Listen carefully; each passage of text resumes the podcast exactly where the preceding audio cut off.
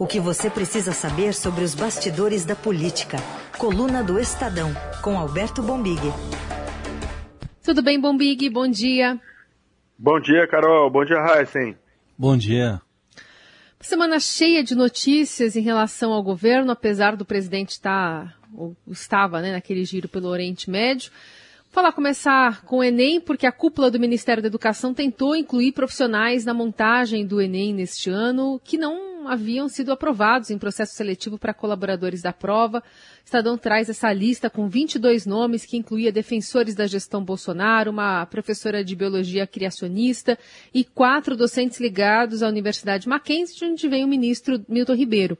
O Estadão também revelou essa semana outras ações do governo para tentar controlar o conteúdo do Enem, entre elas a impressão prévia de provas, análise do banco de questões por comitês externos ao INEP e ao menos 24 questões que foram retiradas após uma leitura crítica sob o argumento de serem sensíveis.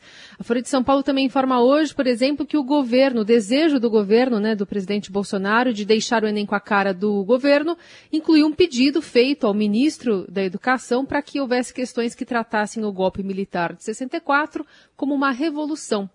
Foi uma semana de várias manifestações sobre o assunto, tanto por parte do ministro da Educação quanto por parte do presidente da República. Creio que causou um pouco, ou talvez muita apreensão, foi uma frase do senhor presidente da República, que ele disse a respeito de que o Enem tem a cara do governo. E eu quero, como respondi a um jornalista que estava insistindo demais, o Enem agora tem a cara do governo. Em que sentido? De competência, honestidade, seriedade. Essa é a cara do governo. Nós não temos nenhum ministro preso. Não temos nenhum caso de corrupção.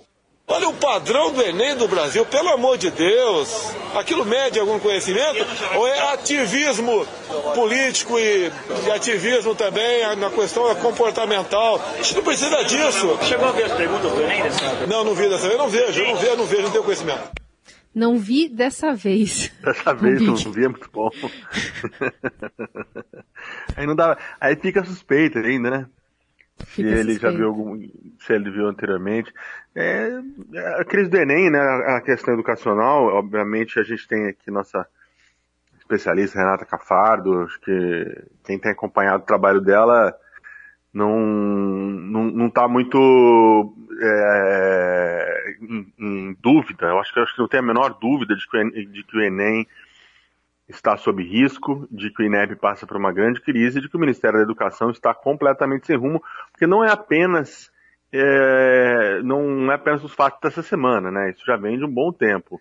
E a fala do ministro, aqui do ponto de vista político, ela corrobora. Primeiro que ele diz, terá sim a cara do governo. Ah, uma frase ruim, né? Depois ele vai tentar dizer, ah, não, uma cara, uma cara de um governo que não tem ministro preso, que não tem corrupção.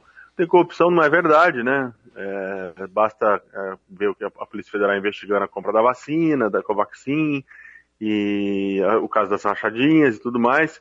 Mas, enfim, é, ele, ele corrobora as suspeitas de que o governo tem toda a intenção de interferir nesse conteúdo. Conteúdo que não tem que ser é, a favor de governo A, governo B, governo C, governo D. Conteúdo que não tem que ser a favor de governo nenhum. Essa é a questão. Ontem estava vendo um debate ali de que, ah, não, mas é, e se fosse, faça um exercício, se fosse o governo é, da esquerda no lugar da não, não, não tem que fazer exercício nenhum, né? Não tem que, que ter influência política numa área tão sensível quanto a educação.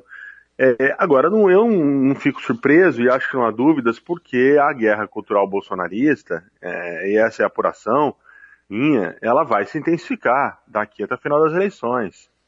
Né? O Bolsonaro que, que lançou mão dessa guerra cultural, né? nos costumes, é, na agenda ultraconservadora em 2018 e vai intensificar, é, vai radicalizar daqui até o final das eleições de 2022. 2022. Foi inclusive um conselho dos mais recentes do Steve Bannon é, para, para o clã Bolsonaro. Né? E é natural, porque a economia não, não vai bem. Bolsonaro vai dizer o que da economia, né?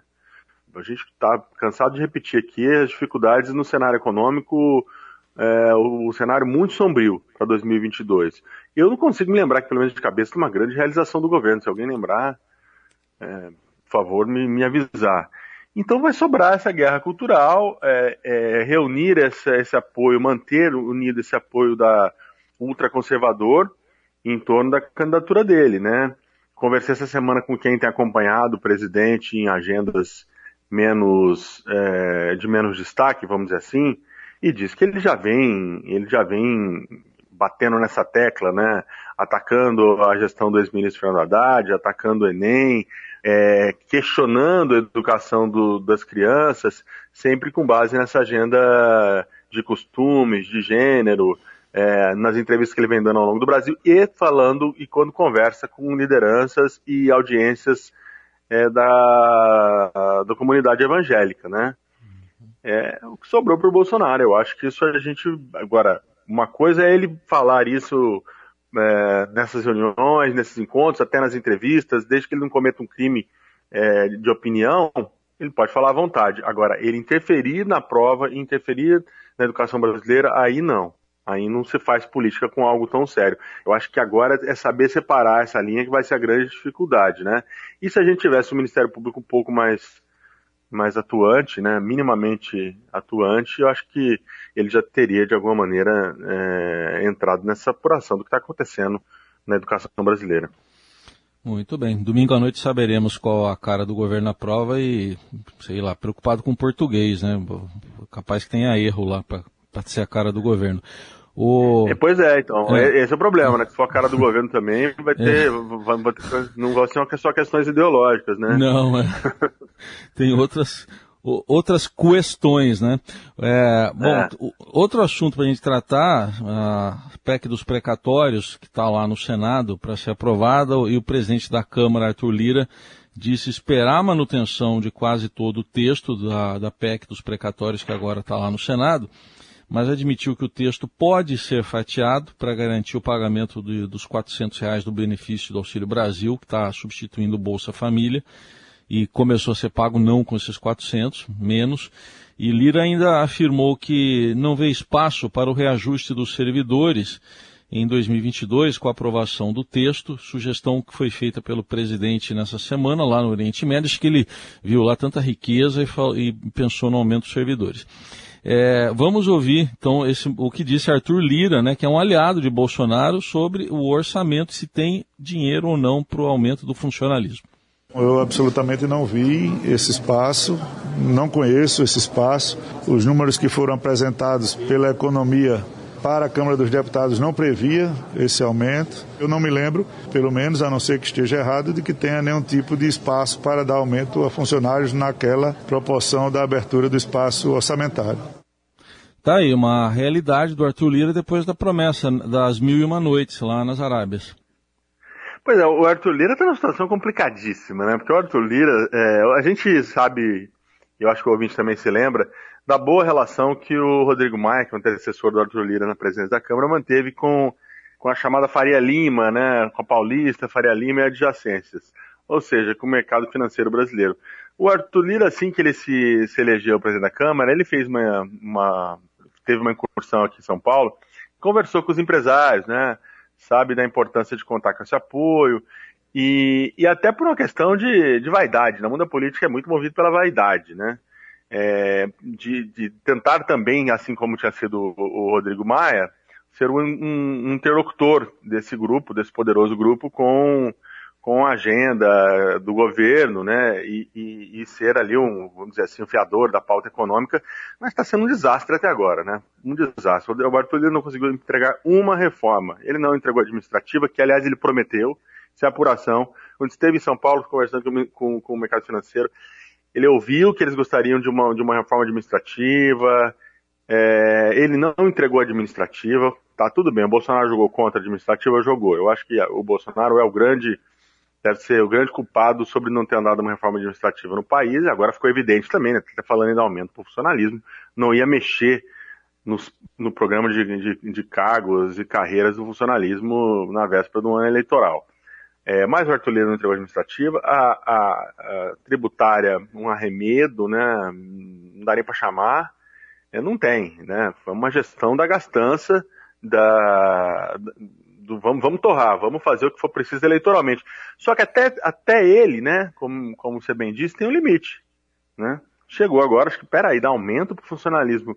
É, é, com, com, que dinheiro, né? Já, está um malabarismo retórico e orçamentário danado para poder dar o, o, auxílio, o Auxílio Brasil, né? Que é vital para a sobrevivência do Bolsonaro, a sobrevivência eleitoral do Bolsonaro.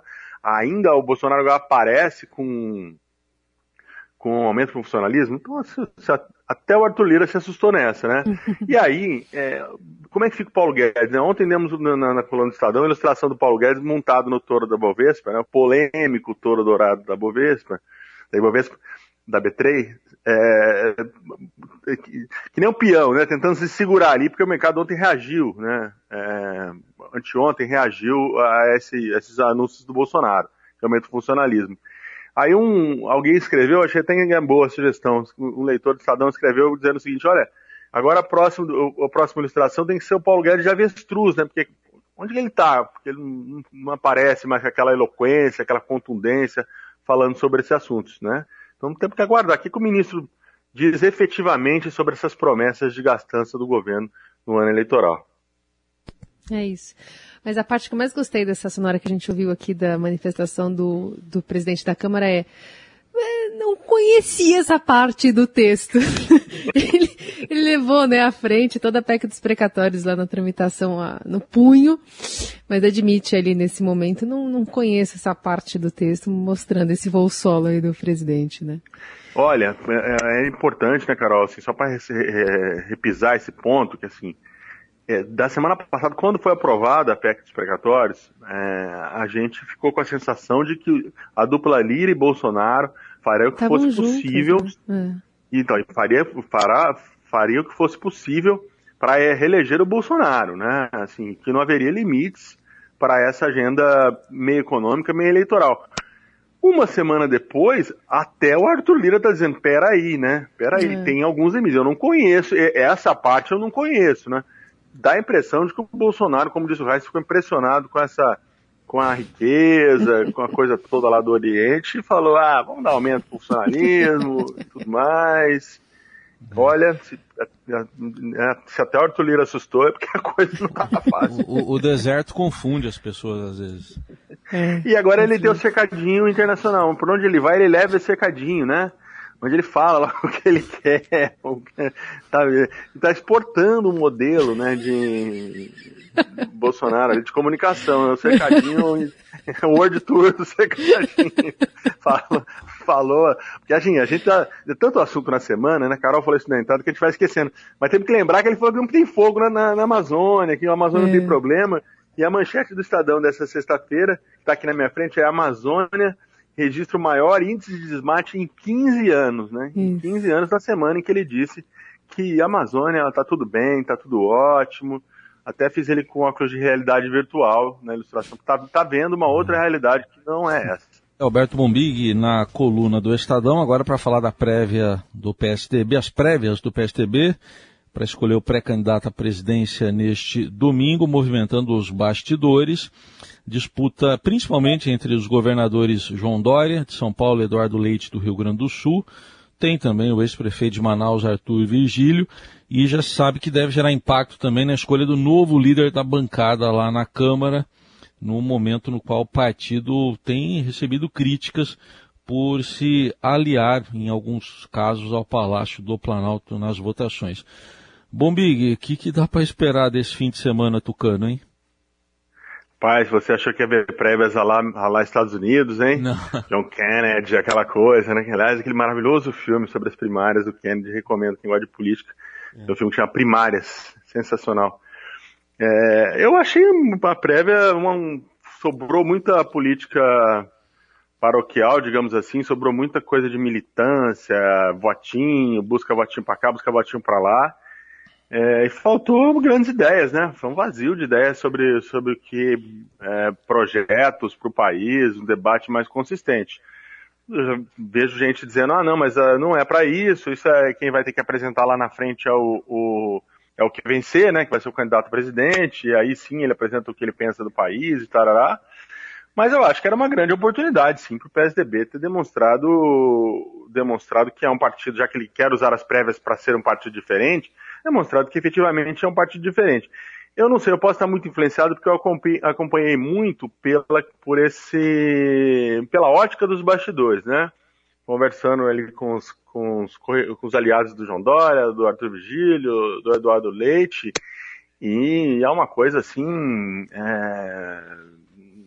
O clima está muito baixo, eu acho, um, um clima, desculpa, um clima tenso e uma política baixa, meio rasteira, falas muito mal, ataques e faltam falta conteúdo, né?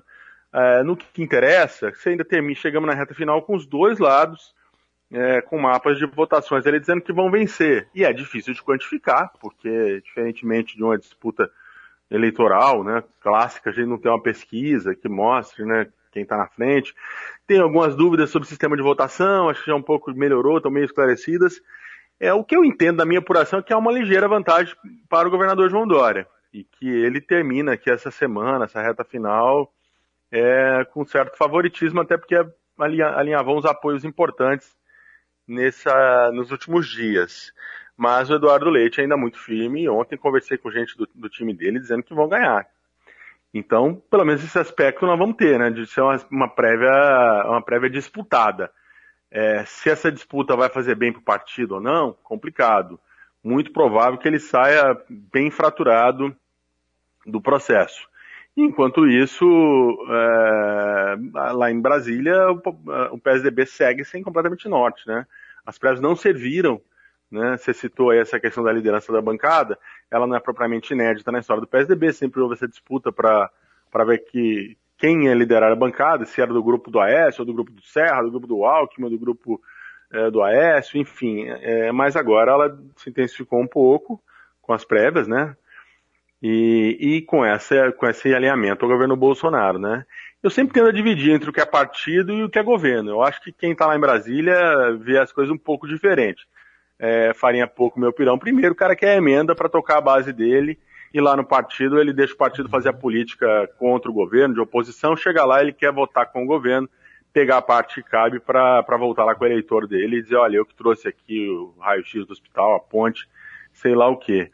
É, a grande, a grande, o grande desafio vai ser o partido na segunda-feira, o que quer que aconteça nessa prévia, no domingo, segunda-feira o partido tem que acordar é, se tiver juízo reunido, né, reunificado em torno do vencedor, né? Eu acho bastante difícil, vamos ver. Bom, é, ainda pensando nesse warm-up aí 2022, a gente teve nessa semana o ex-juiz Sérgio Moro falando de maneira mais explícita sobre ser o nome do partido Podemos para concorrer à presidência da República e nos bastidores também é, se falou muito sobre o anúncio que ele fez, basicamente, de um assessor, um conselheiro né, na área da economia, Afonso Celso Pastore, que entrevista também a, aqui a Adriana Fernandes no Estadão, disse que não pretende ser o posto Ipiranga de ninguém, né, em referência a essa alcunha atribuída ao, ao ministro Paulo Guedes. Agora, Moro, até para mudar desse discurso, né, que você já falou aqui, né, só anticorrupção não, não cola, é, parece estar tá atraindo outros partidos, né? Então, o Moro, enquanto o PSDB ainda está ali fazendo suas prévias, o Moro está tá em, tá em campanha, está em pré-campanha, né? Anunciou formalmente a candidatura lá na entrevista pro Bial, esse anúncio do Pastore, que tomou pedrada ali da, dos adversários do Moro, era de esperar, né? O contrário que seria, seria inusitado, né? os adversários aplaudindo a escolha, né? É, o Pastore também deixando claro que não, não, a pretensão dele não é ser ministro, como foi a questão do Guedes com o Bolsonaro, né? desde o início, lá na campanha de 18, estava explícito que o, que o Guedes iria para o governo se o Bolsonaro vencesse. O pastor está dizendo não, que ele vai aconselhar o Moro, mas que ele não tem pretensões de assumir nenhum cargo, né? Mas foi sim um anúncio importante. Eu tenho essa apuração segura, né? Eu ouvi de presidenciável que estava disputando o, o pastor como conselheiro, presidenciável da terceira via, e perdeu para o Moro.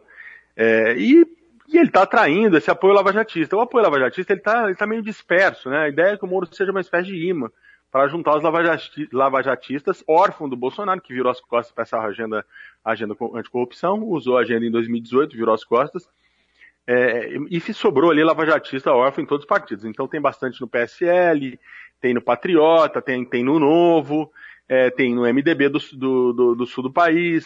Então a ideia é de que o Moro consiga atrair esses, esses lavajatistas ali do, do, do Congresso e da política em torno dele. É natural que isso aconteça, é, porque ele carrega essa bandeira.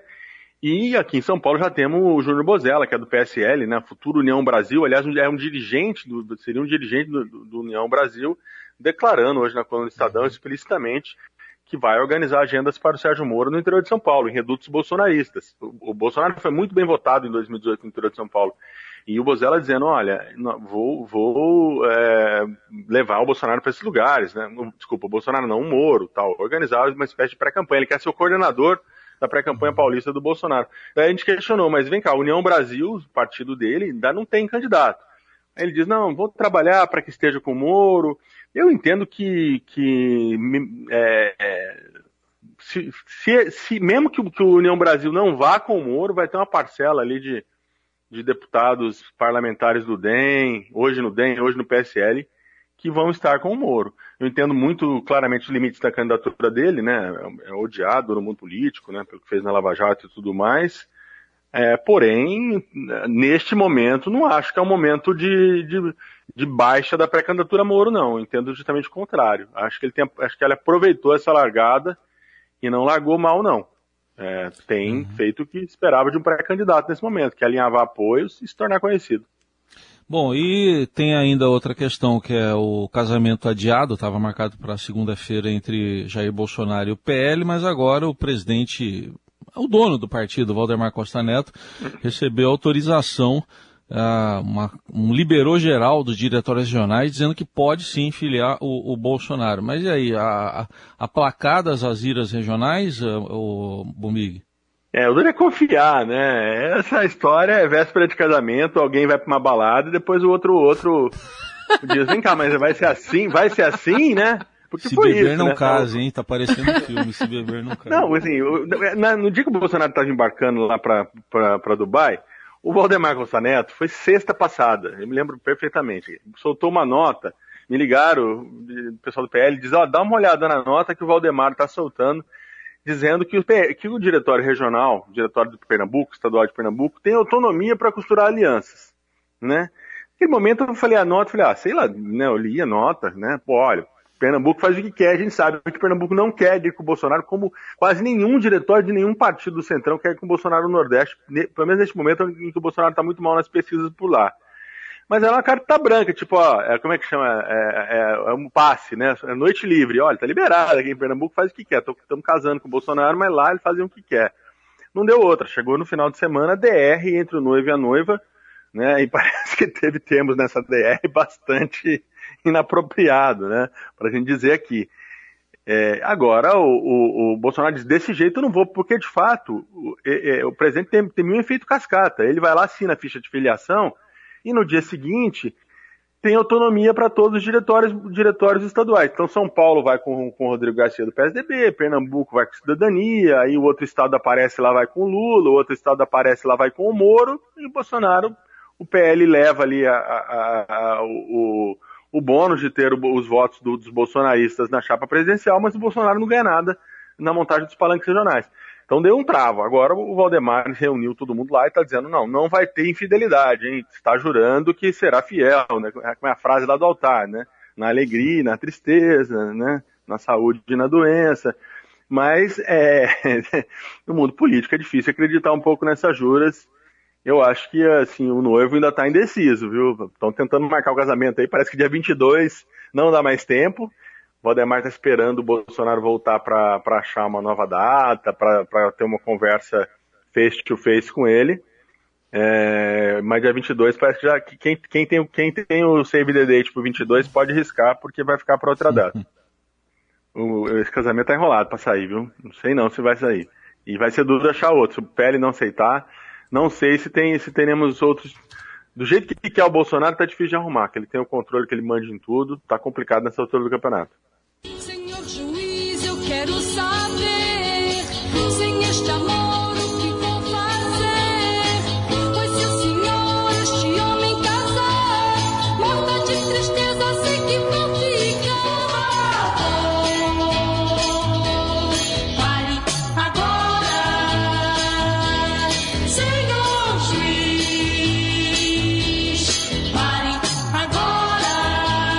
Bom, o pedido da Vanderleia é uma ordem também aqui, a da Laís também. Então, com Pare essa. agora. Pare agora! A gente vai finalizando também o, o- a coluna do Estadão, versão áudio, aqui no Jornal Eldorado, né? Com essa menção aí ao ex-juiz Ó, Sérgio ó, Moro. só queria USP. dizer uma coisa, que pela liberação de verbas que já ocorreu, a lua de mel já rolou. Já Já rolou. rolou, já rolou, já rolou. Hoje em dia ninguém espera mais não, Raíssa. Valeu, Bombig! Bom bom final de semana a Tchau. todos. Valeu. Escute. Isto não se faz. Todo mundo sabe que eu amo este rapaz.